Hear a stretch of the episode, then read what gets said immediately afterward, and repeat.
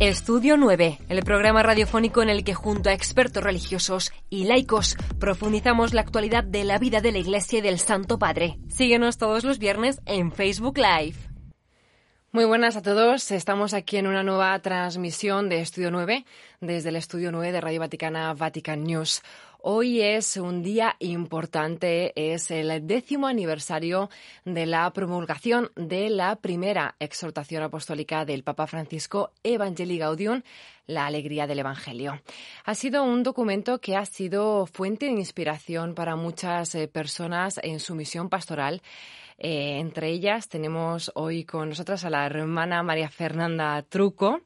Ella es eh, la consejera del Gobierno General del Instituto de las Apóstoles del Sagrado Corazón de Jesús. Hermana, bienvenida a Estudio 9. Muchas gracias, un gusto estar con ustedes. Gracias. Eh, bueno, eh, como hemos dicho, como acabo de decir, eh, entre la multitud de personas, tanto religiosas como laicas, que han tomado este documento, esta exhortación apostólica del Papa Francisco como inspiración para su misión pastoral, estáis vosotras, hermana. bueno, mi pregunta es, según tu experiencia, ¿cuáles son los aportes que Evangelii Gaudium realiza en la tarea de evangelización de la Iglesia? Bien, para nosotros, primeramente como apóstoles, ¿no? Eh, nuestra tarea es evangelizar. Y es la tarea de la Iglesia. Yo creo que el Papa, con esta exhortación programática, nos recordó el verdadero sentido de ser Iglesia, que es justamente la evangelización.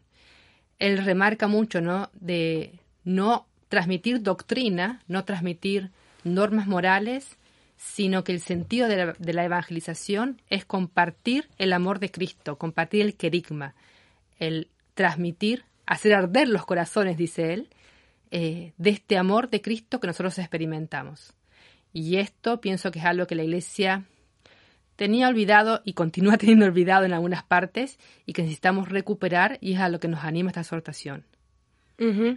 Bueno, tengo entendido, hermana, que usted ha trabajado con un grupo de jóvenes Em, ¿De qué manera las líneas de acción eh, bueno, que marca, que ha propuesto Evangelii Gaudium, el Papa Francisco en esta exhortación, le han servido de instrumentos para acompañar a estos jóvenes?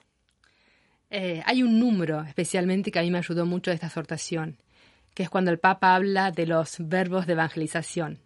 Eh, él habla de primeriar, involucrarse, acompañar, fructificar y celebrar. Detengámonos un momento en, en primerear, porque es, es un verbo argentino, o sea, es, es un... Eh, Yo creo casi inventado por el un Papa. Un vocablo inventado por el Papa, ¿no? Sí. Eh, él se refiere mucho ¿no? a dar el primer paso. O sea, muchas veces en la iglesia nos hemos acostumbrado a acoger, a mantener a los que ya están dentro de la iglesia y esperar a los que quieren escuchar el anuncio del Evangelio. Entonces él nos anima a, todos los que bautizados, no solo a, los consagrados, a primeriar, ir al encuentro del otro. Eh, y este primeriar, como decías en el trabajo con los jóvenes, a mí me ayudó primero a mí misma, ¿no? De dar el primer paso a acercarme a los jóvenes, de buscar la manera de acercarme, de estar con ellos, e involucrarme, que es el segundo verbo, en sus vidas, en sus realidades, para poder acompañarlos. ¿no? Y entonces estos verbos que nos animan a encarnarnos en la realidad como hizo Jesús, ¿no? No de quedarnos en las ideas, en los lindos proyectos que a veces quedan en la nada, sino realmente eh, involucrarnos en la realidad para de transmitir. Manera práctica. exactamente. La práctica. Qué bueno.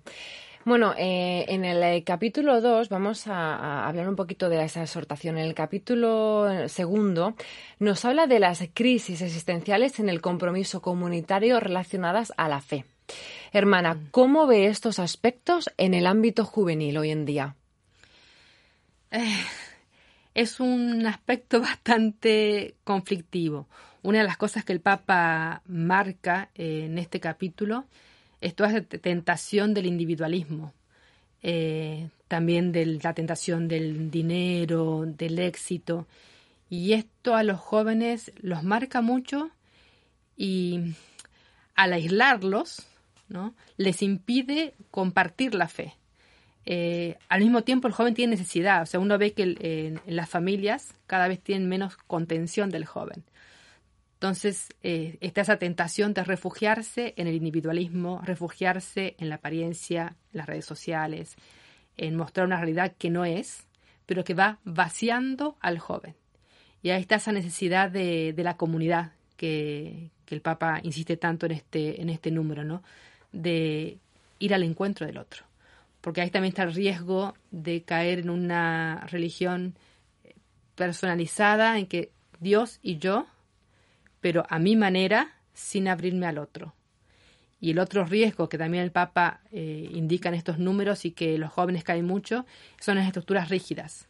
Se han surgido en la Iglesia muchos movimientos, grupos que son muy radicales en la disciplina, por ejemplo, y hasta en el moralismo. Por ejemplo preferiría no dar, no dar nombres, ¿no? Pero hay este, eh, inclusive grupos en parroquias que se rigen mucho en las reglas, pongamos reglas precisas, ¿no? Ir a misa todos los domingos, rezar el rosario todos los días, eh, no a esto, sí a esto. Entonces, esas estructuras rígidas al joven de hoy que está creciendo sin límites, les da seguridad. No, al contrario, hay algunos que los alejas y a otros que les da seguridad. Porque yo hago esto y estoy seguro, sé por dónde moverme.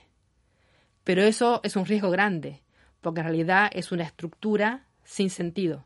Si yo no tengo antes el encuentro verdadero con Cristo, que es lo que el Papa insiste al principio y termina con esto, no ser evangelizadores con espíritu en los últimos, eh, últimos capítulos, si no tengo ese encuentro verdadero en que arde mi corazón porque me sentí amado, todas las prácticas religiosas de culto son vacías. Absolutamente. Mm. Entonces ahí es eso de poder vivir en comunidad desde el verdadero sentido del sabernos amados, salvados por Cristo, que es lo que da sentido. Desde luego. Bueno, esa exhortación apostólica además eh, también presenta un apartado eh, sobre las tentaciones que viven los agentes pastorales. Según tu hermana, eh, ¿cuáles son las más frecuentes en el ámbito parroquial? De las que menciona el Papa, las que yo experimenté en mis últimos años de misión, una de las principales es el llamado el tiempo para mí, ¿no? Eh, como que se está conservando mucho ese espacio personal, inclusive para la oración personal, este, para mi encuentro personal con Dios, como decía antes, y por cuidar el espacio personal se está dejando de lado el encuentro con Cristo en el otro, en el más necesitado. Y eso se ve inclusive nosotros, en los consagrados, ¿no? Que como cuidar mi tiempo de descanso, eh, mi tiempo de dispersión, y se va dejando de lado nuestra verdadera misión evangelizadora de transmitir el amor de Cristo. ¿no? Eso se ve fuerte en los consagrados y también en los agentes pastorales que cada vez quieren menos compromiso, menos trabajo pastoral, sí. porque necesitan el tiempo para sí mismos. Para ellos. Esa es una. Y la otra tentación que veo fuerte es que a veces caemos en una especie de competencia entre parroquias, competencia entre movimientos, entre grupos, inclusive puede ser hasta entre eh, congregaciones religiosas, ¿no? Como yo soy mejor, mi movimiento es mejor que el tuyo. Entonces, en vez de unirnos en este trabajar juntos por el reino, parece una competencia de envidias, de mm, eh, celos que no ayuda a la evangelización. Parece, o sea, sorprende, ¿no? Que haya, eh, como estás hablando de esta especie de competencia dentro del ámbito eclesial, mm, que es el ejemplo claro de comunidad y, de, y, de, y de, ser hermanos todos, ¿no? De, de esa unión. Que justamente eh, es por ahí donde trabaja el, demonio, el coludo, como yo le llamo, ¿no? Porque justamente como tenemos que ser testimonio de comunión, miren cómo se aman, decían los primeros cristianos, eh, Él nos tienta por ese lado, ¿no? Porque nuestra división eh, da espacio al fracaso del Evangelio del Amor. Entonces, es la tentación más grande que tenemos. Por eso creo que el Papa lo, marca tanto, ¿no? Eh, como que es un espacio que tenemos que cuidar, tomar conciencia para trabajar y vencer esta tentación. Desde luego. Bueno, eh, pues eh, hoy es, como hemos dicho al principio de la transmisión, el décimo aniversario. Hace diez años, hoy, un 24 de noviembre, el Papa Francisco la publicó. Fue eh, a los ocho meses de, que fuera elegido Papa. eh, publicó esta exhortación apostólica. ¿Cuáles son las motivaciones que Evangelii Gaudium tiene para seguir ofreciendo la tarea de evangelización? Oh, yo creo que es todo actual. Eh, para mí lo más fuerte de Evangelium Gaudium, que la hace actual hoy y siempre, es justamente el llamarnos a retomar el sentido de la Iglesia, que es transmitir el amor de Cristo. ¿no? O sea, el Papa insiste mucho en el querigma. O sea, no tiene sentido, como decía antes, transmitir doctrinas, querer atraer gentes. Cuando el Papa dice iglesia de puertas abiertas, no significa que el edificio de la iglesia tiene las puertas abiertas. Nosotros tenemos que ser una iglesia de puertas abiertas, de acoger al hermano, como decía Jesús. Jesús acogía a todos y anunciaba la verdad del Evangelio, la verdad de la salvación, la verdad del amor del Padre, tanto que murió por nosotros. Entonces ese desafío de no perder el sentido de ser de la Iglesia. Y algo que el Papa remarque que es importantísimo para mí es que todos somos misioneros. Yo soy misión. Cada cristiano, por el solo hecho de haber encontrado a Cristo, cuando lo encontró realmente, no cristiano de nombre, es misión. Porque si mi corazón arde de su amor, si yo me sé infinitamente amada por Él, no puedo no compartir ese amor con los demás. Entonces, eso es totalmente actual y creo que es algo que nos tiene que siempre recordar cuál es la misión de la Iglesia, para qué estoy. Y que somos todos, como acabas de decir, no solamente los agentes pastorales, los religiosos, los laicos están implicados también en esto. Todo bautizado. Todo bautizado. Todo bautizado. No, porque hay veces que, que, que eh, es como, bueno, esa misión la tienen eh, pues eh, las personas ¿no? que, que, se están dedicando, están dedicando su vida al servicio. Pero no tiene por qué ser así, o sea, tiene que quedar claro que, como has dicho, todo bautizado tiene esa misión por el hecho de, bueno, pues de, de, ser católico, de ser bautizado y, y del amor por Cristo. Exactamente. Eh, ¿Quiere añadir algo más? ¿Hay algo más que nos quiera contar? Eh, ¿Algún punto que le haya marcado de, esta exhortación que quiera compartir con nosotros? Eh, como te decía, o sea, para mí es una exhortación que nos anima a renovarnos, a ser audaces. El Papa en un momento dice algo que ya había dicho como cardenal Bergoglio en Buenos Aires, ¿no? Que prefiere una iglesia herida por salir y arriesgarse a una iglesia protegida, ¿no? Y yo creo que eso es lo que nos tenemos que animar, a ser creativos, a no quedarnos en la seguridad de lo que siempre hicimos así, para animarnos a ser testigos de Cristo de un, mundo de un modo nuevo en un mundo nuevo, ¿no?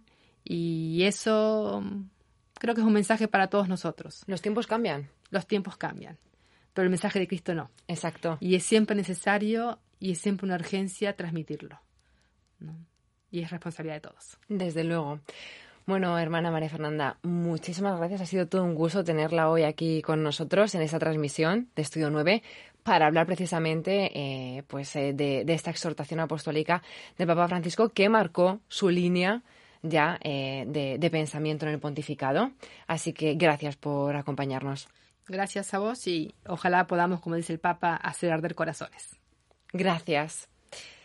Bueno, y nosotros nos eh, despedimos, como ya saben, eh, todos los viernes. El próximo viernes seguiremos aquí desde el estudio 9 de Radio Vaticana, Vatican News, para seguir profundizando sobre temas relacionados con el Papa, con el Vaticano y con, con la Iglesia en el mundo.